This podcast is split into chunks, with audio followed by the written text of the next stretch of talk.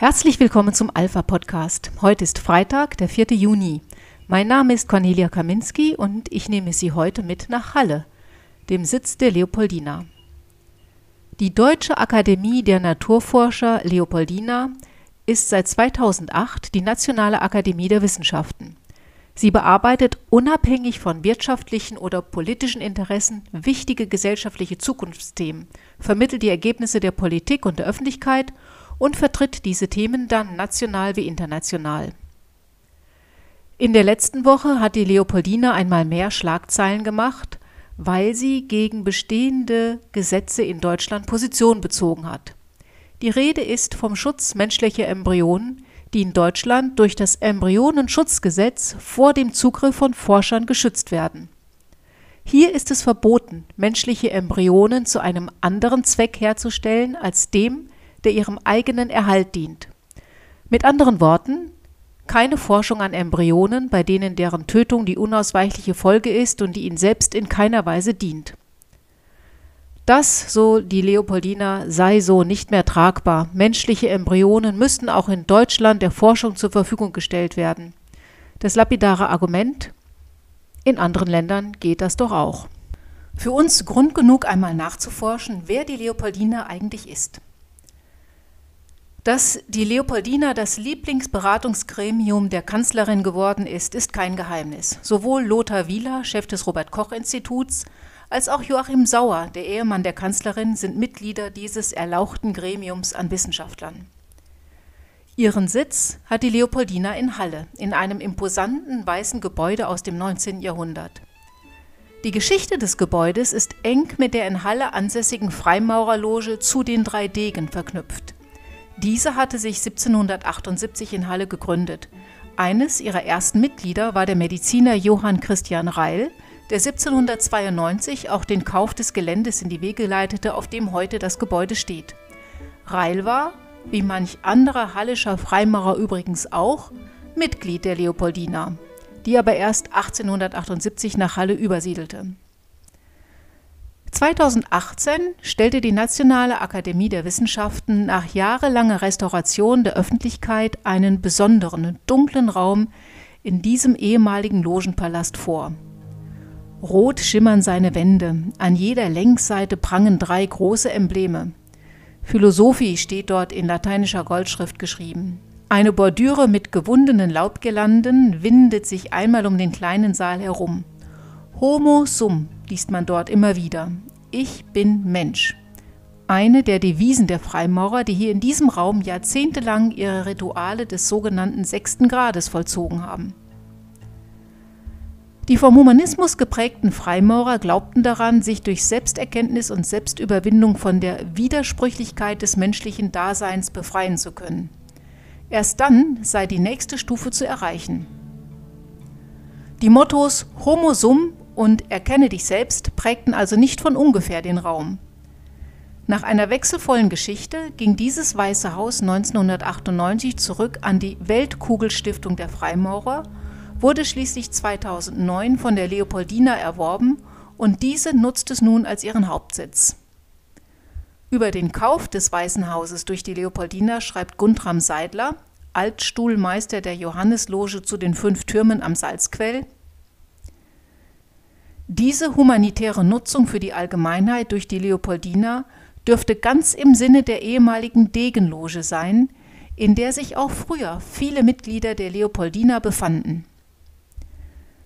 Das freimaurerische Denken ermögliche die Überschreitung religiöser Grenzziehungen in Erkenntnisfragen, so Professor Dr. Werner Busch aus Berlin in seinem Vortrag, der von der Leopoldina organisiert wurde und der den Titel hat über aufgeklärte Wissenschaft und Freimaurerei.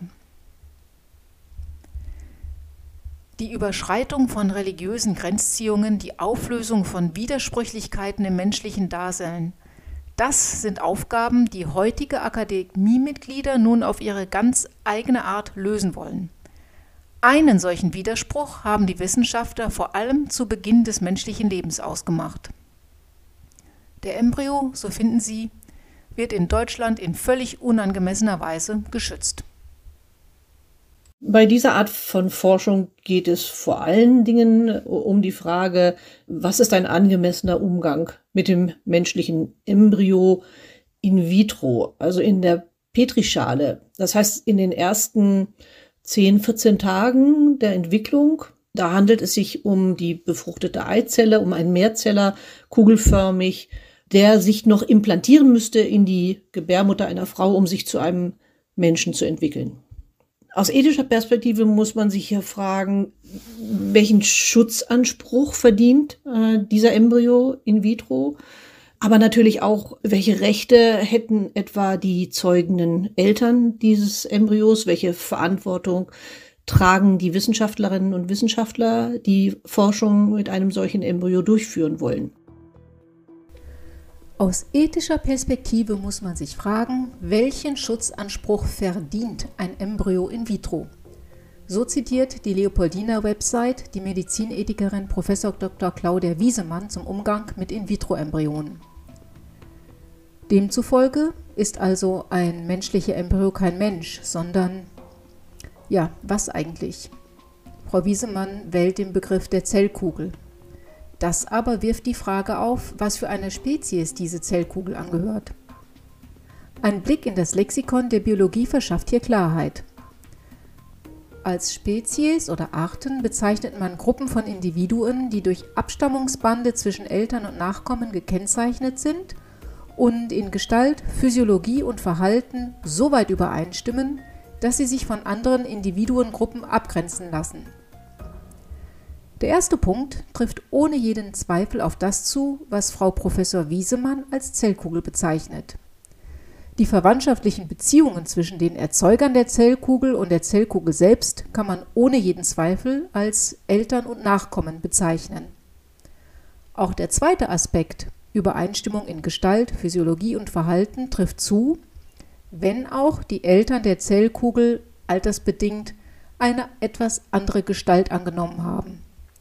Wer als Erwachsener Babyfotos seiner Eltern betrachtet, stellt große Unterschiede bezüglich Gestalt, Physiologie und Verhalten zwischen sich und den Eltern fest. Und er käme trotzdem nicht auf die Idee zu behaupten, dass die eigenen Eltern deswegen einer anderen Spezies angehören. Die Zellkugel ist also ein Mensch. An dieser Feststellung kommen auch die Wissenschaftler der Leopoldina nicht vorbei. Aber es gibt ja immer noch die Möglichkeit, den menschlichen Embryo ethisch unterschiedlich zu bewerten. Hören wir noch einmal Frau Professor Wiesemann zu. Beim Umgang mit dem menschlichen Embryo in vitro gibt es unterschiedliche ethische Positionen. Die eine, die sogenannte Maximalposition, fordert einen Schutz des Embryos von der Befruchtung der Eizelle an. Und andere wiederum sagen, es ist angemessener in dieser Situation mit einem abgestuften Schutzkonzept zu reagieren. Und das heißt, je weiter der Embryo entwickelt ist, desto stärker müssen wir seine Interessen, auch sein Lebensrecht berücksichtigen. Da gibt es einige, die das an bestimmten Entwicklungspunkten festmachen, also etwa der Nidation, also der Einnistung in die Gebärmutter, oder aber auch der Entwicklung von Empfindungsfähigkeit oder der Überlebensfähigkeit des Embryos außerhalb der Gebärmutter. Und andere gehen eher von einer graduellen Zunahme des Schutzanspruchs aus bis zum Moment der Geburt. Ein abgestuftes Würdekonzept also, bei dem die einzelnen Würdestufen festgelegt werden können. Mal so, mal so.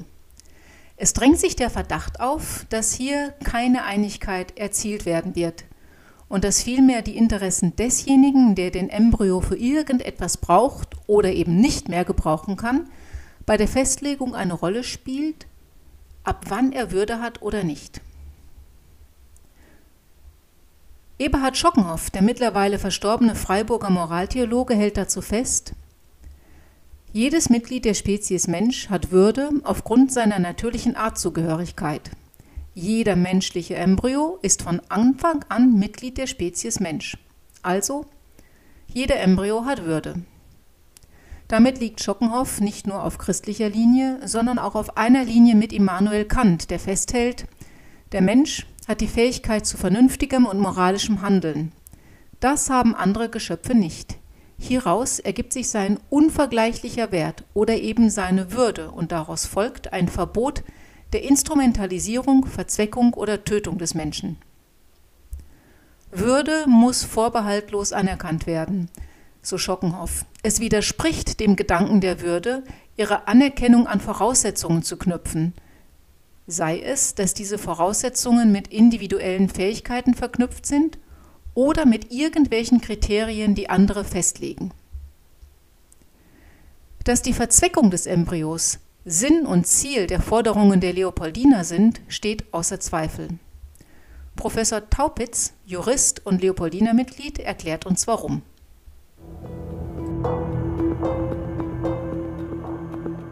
Das ist ja das große Problem, das wir im Moment haben, dass ausländische Forschungskonsortien häufig sagen, wir laden euch deutsche Forscher gar nicht erst ein. In Deutschland ist ja sowieso alles verboten. Ihr macht euch gegebenenfalls strafbar und auch wir machen uns gegebenenfalls strafbar, wenn wir euch überhaupt äh, an unserer ausländischen Forschung beteiligen. Also wir lassen lieber die Finger davon und beziehen euch gar nicht ein. Und damit verlieren die deutschen Forscher natürlich auch ein wichtiges Mitspracherecht in der internationalen Community, indem sie auch nicht dafür sorgen können, dass international gute Standards, hohe Standards der äh, legitimen Forschung mit Embryonen und embryonalen Stammzellen etabliert werden, weil sie schlichtweg nicht gehört werden, aus dem internationalen Diskurs ausgeschlossen sind, weil man vorsichtshalber sagt, mit euch reden wir gar nicht, das ist uns alles viel zu heiß.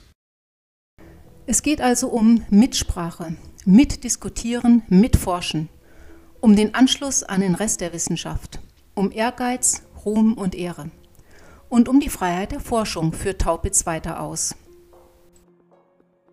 Wir leben zum Glück hier in Deutschland in einer freiheitlichen Gesellschaft. Und in einer freiheitlichen Gesellschaft ist die Ausgangsfrage nicht wie häufig in der Ethik, dürfen wir alles, was wir können?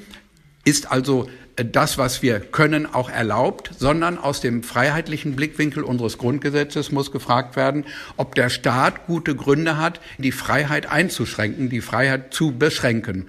Und hier geht es um die Freiheit der Forschung, der Wissenschaft und es geht um die Freiheit der Eltern, von denen der Embryo abstammt. Und in diese beiden Freiheitsgrundrechte wird massiv eingegriffen durch das Embryonenschutzgesetz. Und hierfür braucht der Gesetzgeber gute Gründe und aus meiner Sicht hat er sie heute nicht mehr. Mit anderen Worten, der Embryo hat gar keine Rechte. Rechte haben ausschließlich seine Eltern und die Forscher, die ihn haben wollen, um ihn für ihre Zwecke zu nutzen und zu töten.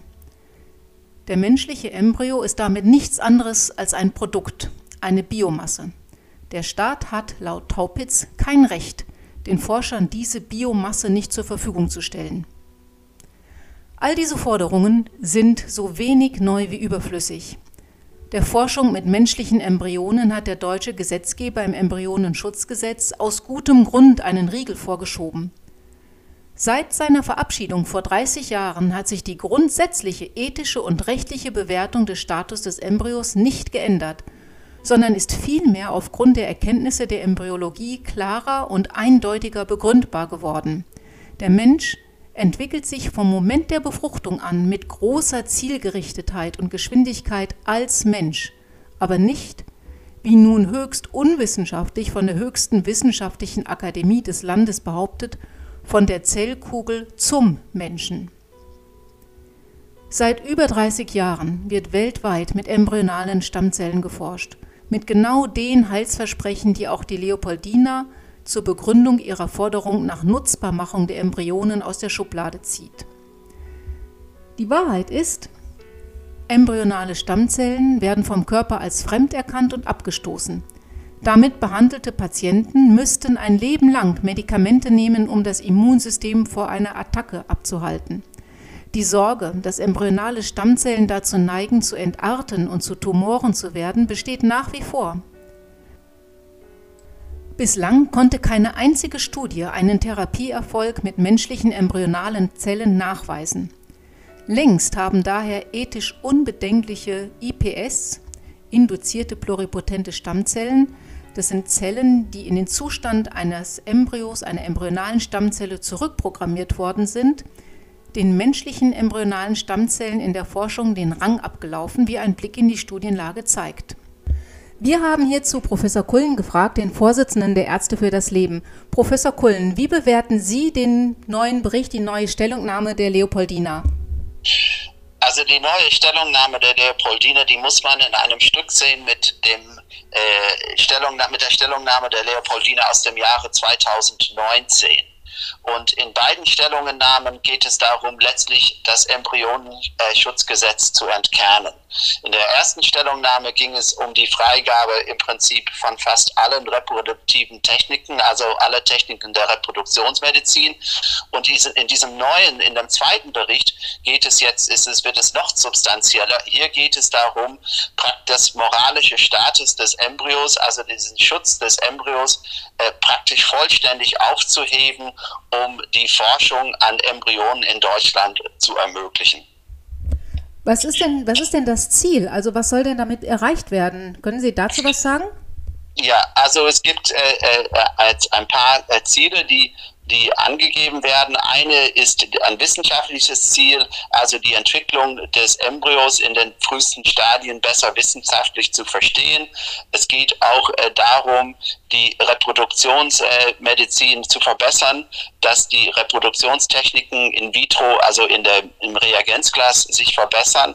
Aber es geht auch um solche Sachen äh, wie äh, ähm, zum Beispiel Organe züchten äh, für die Transplantation, Transplantationsmedizin. Es geht auch um die Veränderung äh, der Keimbahn mittels der neuen Genschere, dieser CRISPR-Cas9-Technologie. Es geht auch um Sachen, dass man auf Dauer künstliche Embryonen züchten möchte mit künstlichen äh, äh, Keimzellen, die man selber im Reagenzglas äh, äh, gezüchtet hat. Also es ist eine sehr, sehr weitgehende Freigabe, die da gefordert wird. Auch hat man äh, im Vorfeld gesagt, man möchte sich nicht äh, an die 14 Tage halten, sondern auch über einen Zeitraum, dass, das, dass auch an Embryonen geforscht wird, die älter sind als 14 Tagen, was heute im Prinzip das Limit ist. Ist denn bei dieser Freigabe der Forschung ähm, also über den 14. Tag hinaus, ist da eine neue Grenzziehung erfolgt, ein anderes Datum genannt worden? Ja, man, man spricht von 28 Tagen, aber im Prinzip, äh, äh, das, sind, das sind letztlich bewegliche Daten, die davon abhängen, was gerade man beforschen möchte. Also im Moment hat man gesagt, es gibt ja einen wissenschaftlichen Konsens, wenn wir 14 Tage nicht nehmen, dann könnte man vielleicht 18, äh, 28 Tage, also vier Wochen nehmen, aber das sind, das sind letztlich willkürliche äh, äh Grenzen, die da gezogen werden. Ja, das hört sich alles nicht sehr schön an. Vielen Dank. Ähm, wichtige Informationen, Professor Kullen. Ja, vielen herzlichen Dank. Am Papier der Leopoldina und der darin enthaltenen Argumentation erkennt man recht deutlich, dass die Verwertung und Verzweckung des Menschen ein Megatrend zu sein scheint. Zaghaft macht sich jedoch Widerstand breit. So beispielsweise in Form der erfolgreichen No-NIPT-Kampagne gegen die Kassenzulassung der nicht-invasiven pränatalen Bluttests, mit denen Menschen mit Behinderungen vorgeburtlich aussortiert werden. Auch das nimmt die Leopoldina wahr. So heißt es, Teile der feministischen Bewegung haben sich ebenfalls kritisch gegenüber fortpflanzungsmedizinischen Techniken und Embryonenforschung ausgesprochen, zumeist aus Gründen des Schutzes der Frau sowie wegen Bedenken hinsichtlich einer Instrumentalisierung des Embryos in vitro für medizinisch-technische Zwecke. So heißt es im Bericht. Diese Bedenken hegen nicht nur Feministen, sondern auch Lebensrechtler.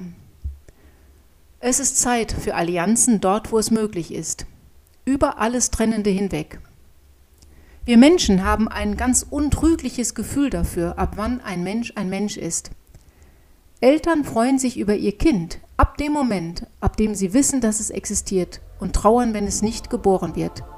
Niemand trauert um eine Zellkugel, niemand gibt einer Zellkugel einen Namen. Diese Gefühle der Trauer und der Freude drückt der Deutschschreiber Motrip auf wunderbare Weise in seinem Lied aus. Embryo.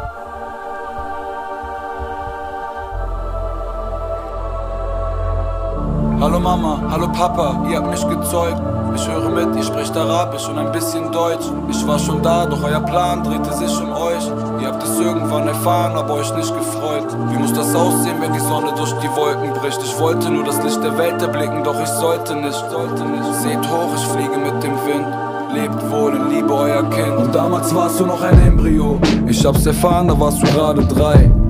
Monate alt, es war eine harte Zeit. Ich lernte deine Mutter kennen, da hatte ich grad nicht viel. Ich wusste selber nicht, was ihr an meiner Art gefiel. Ich war nur froh, dass wir denselben Weg zur Schule hatten. Nicht zu weit und gerade nah genug, um es zu Fuß zu schaffen. Wenn ich verschlafen hab, dann lief ich, um sie noch zu sehen. Sie hat gewartet, wegen mir kamen wir oft zu spät. Es hat gefunkt, sie war die hübscheste im Viertel. Tätowierung rund um ihre Hüfte wie ein Gürtel. Wir unterhielten uns und alles, was sie sagte, war wie Musik, nur leider wurde nicht alles, was sie sagte, wahr. Eines Tages fragte ich nach ihrer Nummer, fragte nach, ob sie nicht Lust hat, irgendwas zu starten und sie sagte ja. Sie sagte, wir haben keine Zeit mehr zu verschwenden. Sie zu mir, trag mich einfach nur auf Händen und ich trag deinen Namen. Ich wollte, dass sie meinen Namen trägt, gesagt, getan. Nur ein paar Tage später und wir waren ein Paar, liegen bei ihr Arm in Arm. Sie war meine erste große Liebe, aber nach paar Jahren lief es nicht mehr grad nach Plan. Ich war selber noch ein Schüler, als die Nachricht kam. Klassenfahrt, hätte ich was geahnt, hätte ich abgesagt. So saß sie da, ganz allein, wir hatten keine Mittel. Nur eine Zweizimmerwohnung in einem kleinen Viertel. Alleine konnten wir uns gerade noch die Miete gönnen. Wir haben uns eingeredet, dass wir dir nichts bieten können. Und wenn ich heute daran denke, bricht es mir das Herz. Du wolltest bleiben, aber leider nahm dich niemand ernst. Du hattest mehr als nur das Recht, uns dein Gesicht zu zeigen. Wie konnten wir nur so naiv sein und für dich entscheiden? Es bringt mich um, doch ich kann nichts mehr daran ändern. Ich werfe einen Blick in den Kalender. Damals warst du noch ein Embryo. Ich trage diesen Namen nicht umsonst. Du willst leben, doch man gab dir nicht die Chance. Damals warst du noch ein Embryo. Heute wärst du vier, wegen mir bist du heute nicht mehr hier. Damals warst du noch ein Embryo. Ich trage diesen Namen nicht umsonst. Du willst leben, doch man gab dir nicht die Chance. Damals warst du noch ein Embryo. Pas selon un embryo.